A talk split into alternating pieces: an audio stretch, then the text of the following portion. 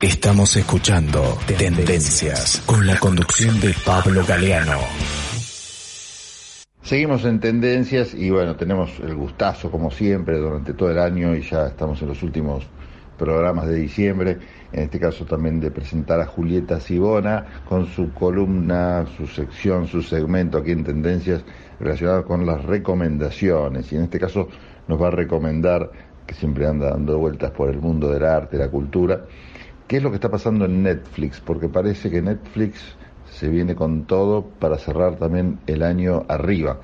Bueno, Julieta, ¿cómo te va? Pablo Galeano te saluda, ¿qué tal? Hola Pablo y amigos y amigas, ¿cómo andan por allá? Espero que muy bien.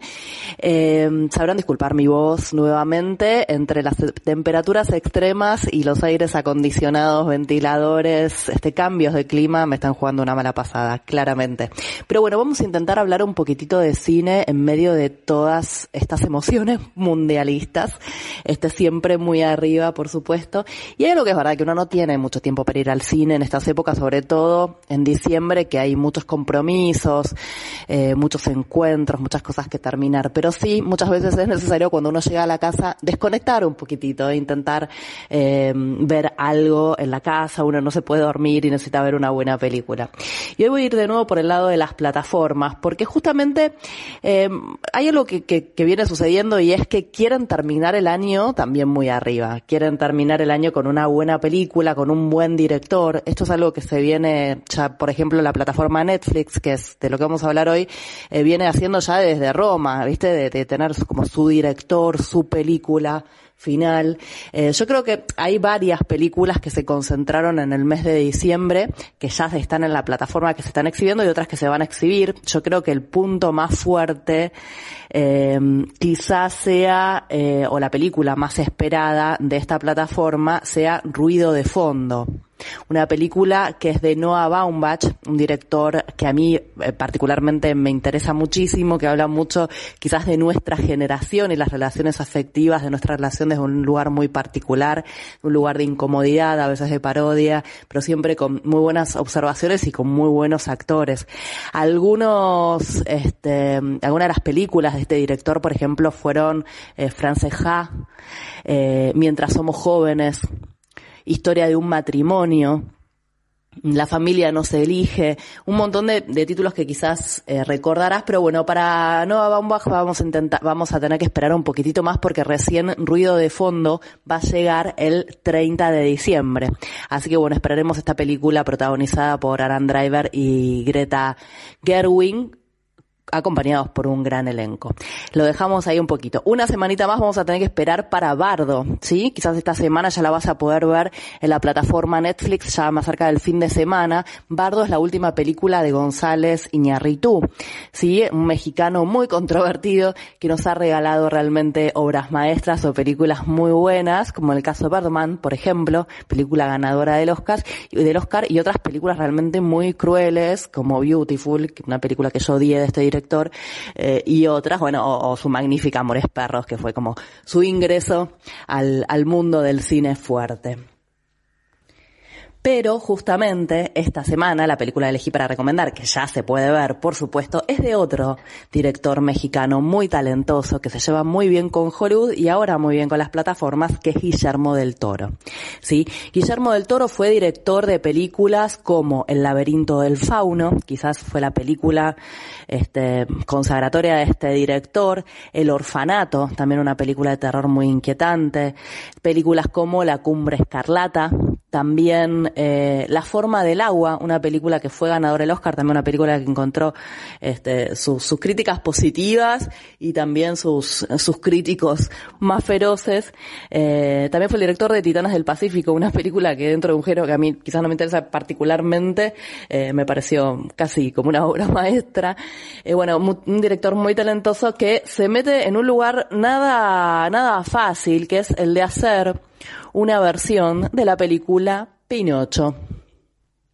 Pinocho es una historia, bueno, este, italiana, un cuento clásico que todos conocemos, que tuvo muchas versiones cinematográficas, no todas del todo logradas, porque yo me, parece que es una película o una historia también muy complicada de actualizar. Eh, de hecho, hace relativamente poco hubo una versión de Luca Guadagnino, protagonizada por Benini, que a mí me pareció un embole, no, tenía razón de ser, me acuerdo, no sé si no, no estuvo en Netflix también.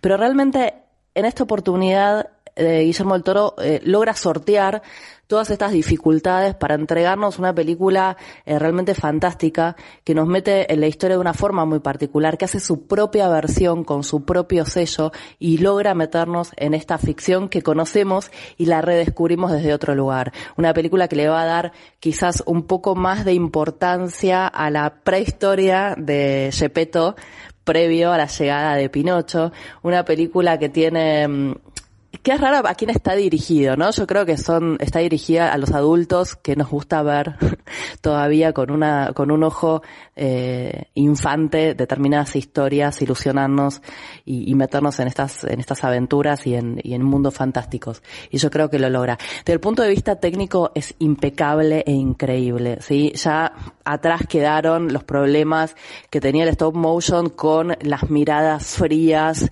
y distantes, sino que acá está completamente potencializado. Con respecto a las cuestiones técnicas no me quiero meter porque después de la película, si te interesa, puedes ver un poquito cómo se hizo y algunas entrevistas que hay a Guillermo del Toro.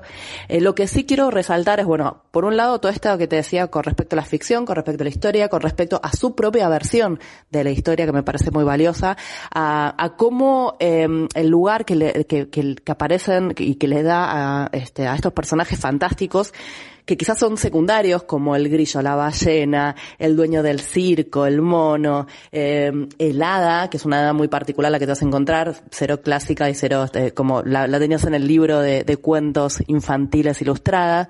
Y después, lo que a mí me parece el mayor mérito, que es, o por lo menos completa todo lo demás, que son las voces tienen unas voces increíbles, increíbles.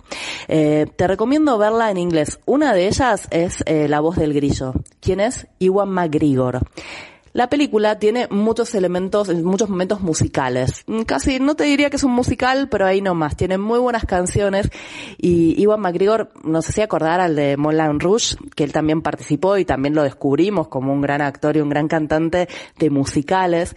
Eh, lo mismo que todos los otros actores que trabajan dentro del film, como Christoph Waltz, por ejemplo, David Bradley eh, Gregory Mann, eh, un, chico que es una maravilla, digamos, la, el, color, los matices, la vida, literalmente que le da Pinocho es impresionante. Tilda Swinton, Kate Blanchett, eh, John Turturro eh, y otros actores realmente muy conocidos que bueno, te propongo a ver si, si los reconoces cuando los ves. Así que realmente te recomiendo esta película en la plataforma Netflix, se llama Pinocho y como te decía, bueno, si la puedes ver en inglés, la, en sus voces originales, digamos, este, mejor porque realmente tiene un potencial artístico y dramático que, que se disfruta muchísimo. Bueno, nos fuimos, no sé, muchísimo.